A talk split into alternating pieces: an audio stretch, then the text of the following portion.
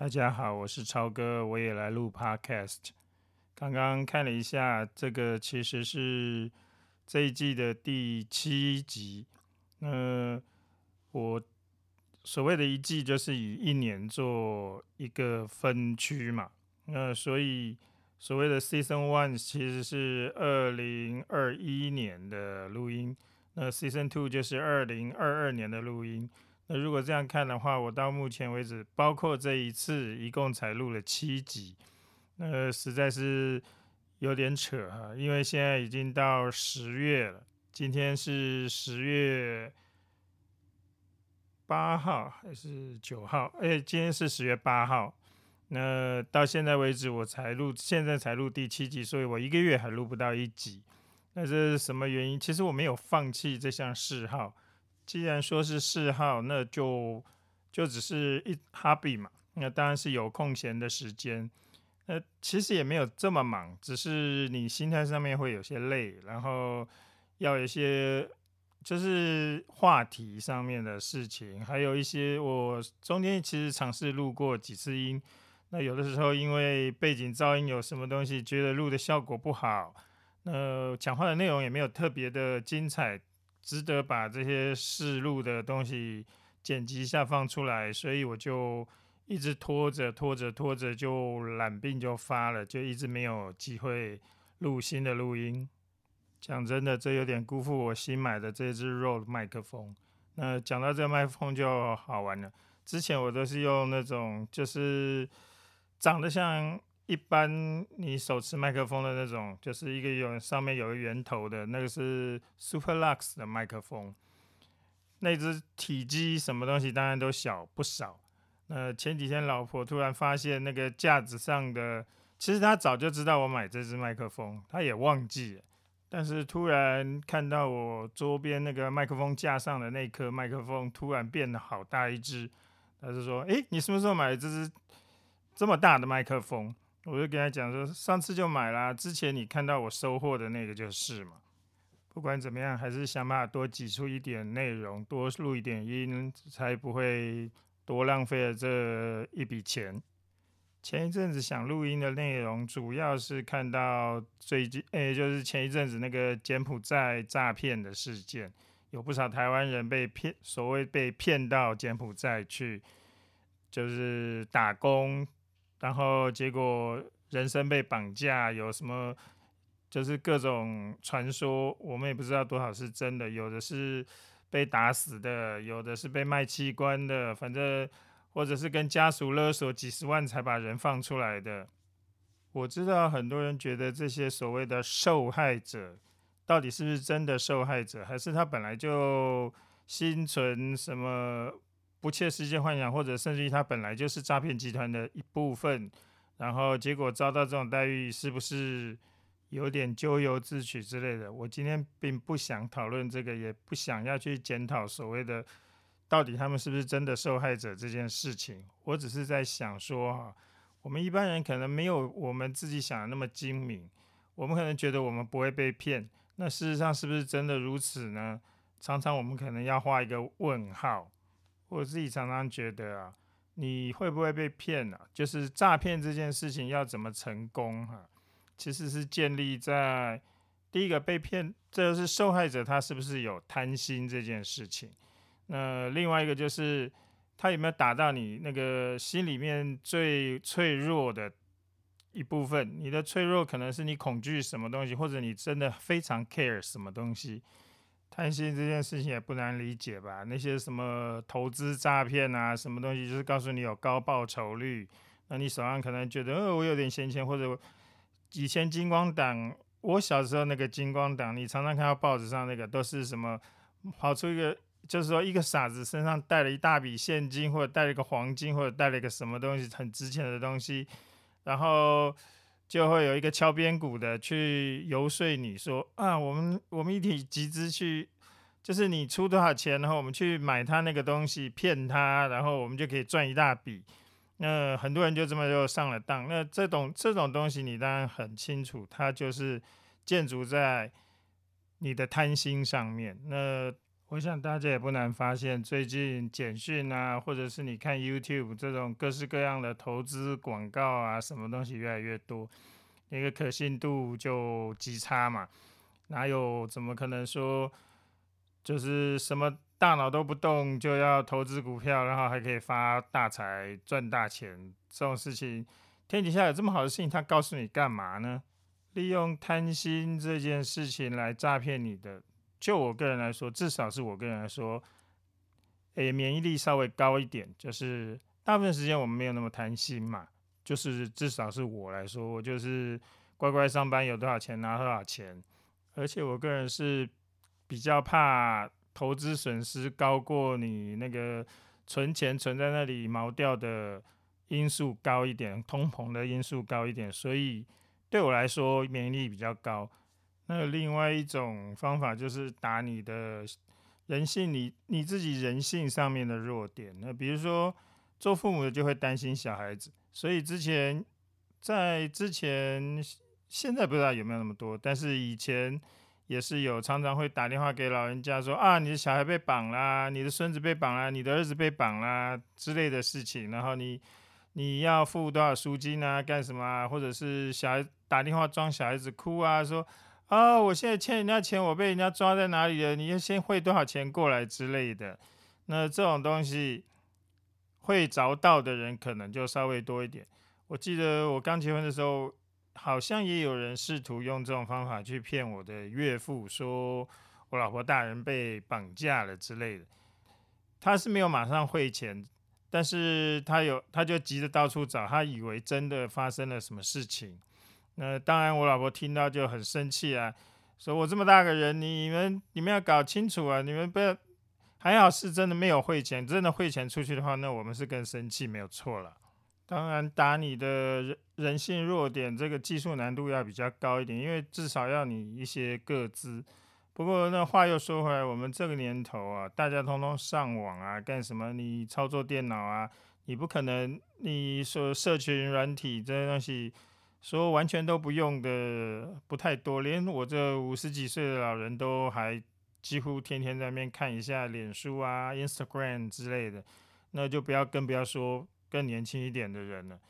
我也忘记在哪里看到这种理论，那我一直都很接受这种理论，就是说，其实坏人要骗你的时候，他是在暗处，你是在明处。那通常我们因为不会想做坏事，所以其实你不会想到所有他可能的招数。通常我们都是被骗到了，被受害了，我们才学到一次教训，学乖了，那下次才会注意这种地方。呃，所以基本上啊，我觉得不管我们怎么保持小心谨慎，其实还是你都还是有招得到的可能。所以不要太对自己有信心。有时候看到这种新闻哦，不必对那些受害者嗤之以鼻啦。那有的时候你就觉得怎么会那么笨呢？或者是怎么样的？其实说不定，Who knows？我也很怕我变成下一个，所以我常常我常常在和老婆讨论这件事情的时候，我们都会讲说，到时候老了要互相提醒。而且不管怎么样，你要去信任的是你最深，就是你天天跟你在一起，你的枕边人，你的什么东西，其实是。你应该是最信任的，可是我们常常是因为不信任这些人，反而去听外面的人，才会才会造成被被骗，或者是也许是有心的，也许是无心的受害。这样，那好吧，这种诈骗的话题我今天就讲到这里。那希望大家都自己小心啦，不管怎么样都是多小心，多小心，多小心。那虽然不必对所有的事情都。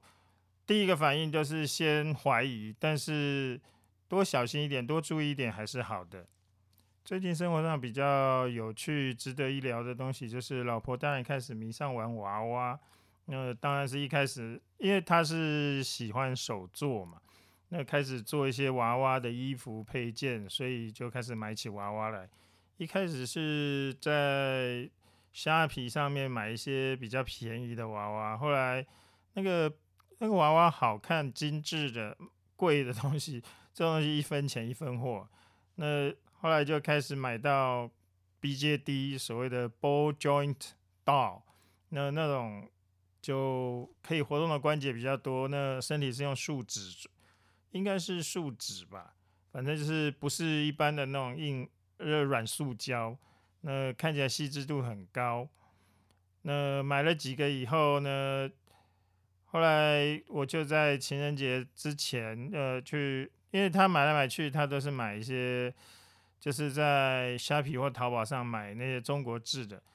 诶，其实没有没有很差，但是总是觉得好像有，就是因为你知道有日本货那个做的更精致的，就想要去看看到底是怎么样。那所以我就呃就买了一只那个 Vox 的那个 MSD 的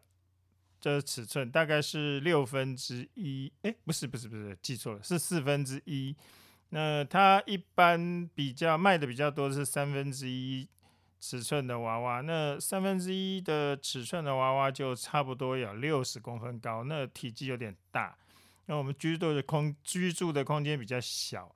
那四分之一大概就是四十来公分，其实也是在我们家里面也算大了，不是那么。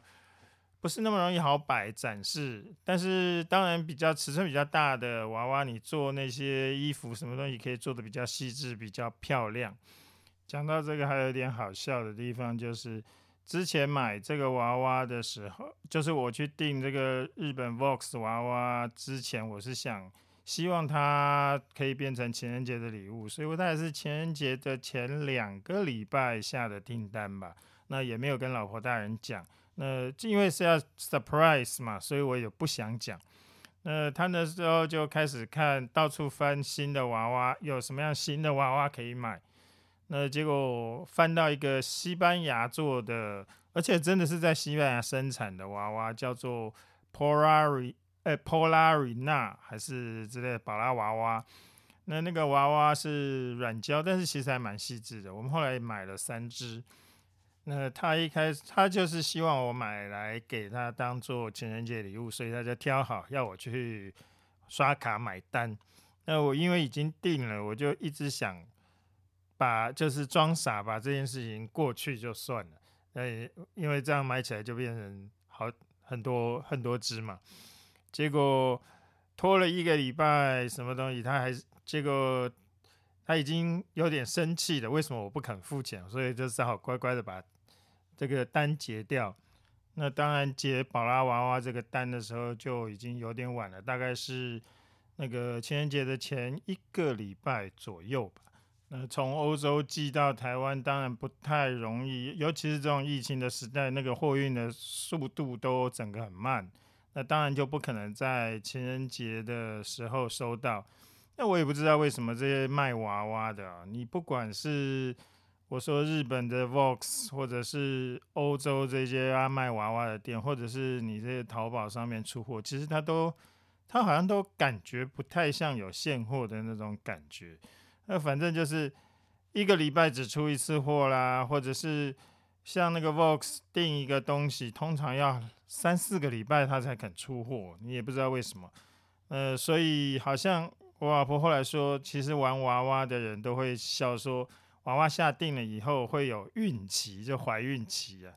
那当然这不会是 nine months。总之事情就这样。然后过忘记是过了情人节的一个礼拜还是两个礼拜，他之前就天天在那边看宝拉娃娃什么时候寄出。然后其实大概隔下一周就寄出了，不过中间的货运就这样，好像石沉大海，没有。没有任何消息，那他每天在那边刷网页，看看东西到哪里，甚至于等到等了好几个礼拜，等到他打电话去问那个邮局说为什么这个东西寄到不见了。那当然，因为 Vox 还是早了一两个礼拜订下订单，然后日本寄台湾的邮件还是比较相对来说畅通一点，所以。那个就是他还是先到了，那邮差因为一万多块钱的娃娃是有打关税的，我忘了打多少钱了，反正就邮务是先打电话给我说有关呃就是有包呃日本的货运到，然后需要打关税多少钱，那问我在不在家，我就说啊我家里有人收，不过你等我一下，然后我就赶快 call 我老婆说啊有。东西到了有关税，那他就去，他就说好，那他去收了以后，我就请邮务师打电话给老婆大人，然后他去收的时候，他才发现，喂，怎么那么大一个一箱 Vox 的？因为那个宝拉娃娃不是那么大只的娃娃嘛，那他才发现是我送给他的情人节的 surprise，虽然晚到了，但是至少是我给他的一点心意。呃，希望他是有开心，看起来他应该也有开心吧。那后来宝拉娃娃当然也是到货了。那那个宝拉娃娃其实还蛮特别的，就是他不知道为什么，他是不是那个软胶里面有放了特殊的香料或者什么，反正你打开就有一个香草冰淇淋的味道，然后那个味道还蛮久的。我记得家里面就这样整整的那种香甜甜的香味，甜了好几个礼拜。可能至少一个月以上。最近不知道是鼻子已经习惯了，还是气味慢慢散掉了，比较没有那个感受了。不过就是这还是蛮特殊的，我也不知道为什么台湾没有人代理这个娃娃。呃，在我们开始研究娃娃之后呢，我们在 YouTube 上面看到一个蛮特别的娃娃，叫做 Smart Doll。那这个 Smart Doll 是在日本生产的，然后 Smart Doll 的创办人叫做 Danny Chu，然后我之前看网页看一看，发现说那个 Smart Doll 的鞋子都是找那个，就是如果你懂时尚，有女士们时尚的，大概都知道 Jimmy Choo，那他那个 Smart Doll 的鞋子都是 Jimmy Choo 做的，Jimmy Choo 设计的，那后来再一看说。他为什么会找 Jimmy Choo 设计？记得我刚刚说是 Danny Choo 吗？他就是 Jimmy Choo 的儿子。那他在日，他现在长期住在日本，就创立了这家公司，在做所谓的 Fashion Doll。那那个娃娃看起来蛮可爱的。你如果有兴趣的话，你可以自己上 YouTube 去找一找。那我们之所以我们看了蛮生活的，但是看了很久。就是一直买不下手，当然价钱是一个因素，但是我们也没有小孩什么东西，自己给自己宠一下，买一点点稍微昂贵的东西也其实不为过。但是另外一个就是我刚刚提到的这件事情，它也是一个三分娃，就是三分之一大小的娃娃，那所以它大概那个身高尺寸是大概要到六十公分，其实是一个蛮占空间的。你玩娃娃，你也不是。你可能会想 set up 一个场景去给他拍照，你要想说三分之一的话，你所有的东西都要变很大。那我们居住的空间其实不太容许让我们玩这么大的东西。那我们在玩，就是在做这些娃娃的研究之之后，我们发现台湾其实也大概至少我们台北市人都普遍有这样的问题嘛。那空间空间是最贵的，呃，所以。其实，在台湾好，在至少在台北，我们看到玩所谓的 O B C，就是大概十几公分，大概是十二比一的娃娃，可能还是最多人去玩的，因为那个场景好买，那些你要布置一个小场景，可能一个桌面大小就够了。不过那个缺点也就是小了。那因为老婆大人是想要帮娃娃做一些衣服等等的手作来玩。不是单纯只是买一只娃娃来玩，呃，这样的话，O B 十一的那种尺寸的娃娃小到你不太可能，不太好做衣服。那想要用裁缝车机缝的话，那是难度更是难上加难。连他做一些给六分之一娃娃大小的衣服，都已经要用裁缝车，都已经有点就是困难。所以很多人是用手缝的。那我们最新的目标是布莱斯娃娃，那就是一种那个头很大，然后后脑勺有一个拉绳，你拉了以后它会换眼珠，眼珠有四个颜色，而且看的方向会不一样。那个头很大，身体小小的，蛮蛮特殊、蛮可爱的娃娃。那这个布莱斯娃娃，其实我好像十年前以前就有在注意到，有一次不知道在网络上看到，我觉得蛮可爱的，我还把。那个图贴给老婆大人看，那他那时候没有在玩娃娃，那他看的那个，因为老婆大人的眼睛蛮大的，他看在那边笑说，是不是觉得我他，我觉得那个娃娃很像他，事实上也有点是是有那么点神韵了。呃，小布娃娃我们现在才刚开始入门，现在大概手上有三只，有两只是直接从日本官网 Juni Moon 上面买来的，那有一只是老婆大人看到喜欢去买二手的。那那个二手的，它是装在纸盒里面，没有拆封，但是因为摆太久了，所以里面一些配件都已经糊起啊。但是娃娃本体倒是还蛮好的。呃，老婆大人现在玩得很开心，给他们做了蛮好几件衣服，最近还在计划做做那个 Halloween 造型，那已经做了一顶巫婆帽，还蛮可爱的。那我想今天的节目就到这里为止了。下一次希望能尽快找到一个时间来录音，或者我有什么新想法可以录音，那就下次再见喽，拜拜。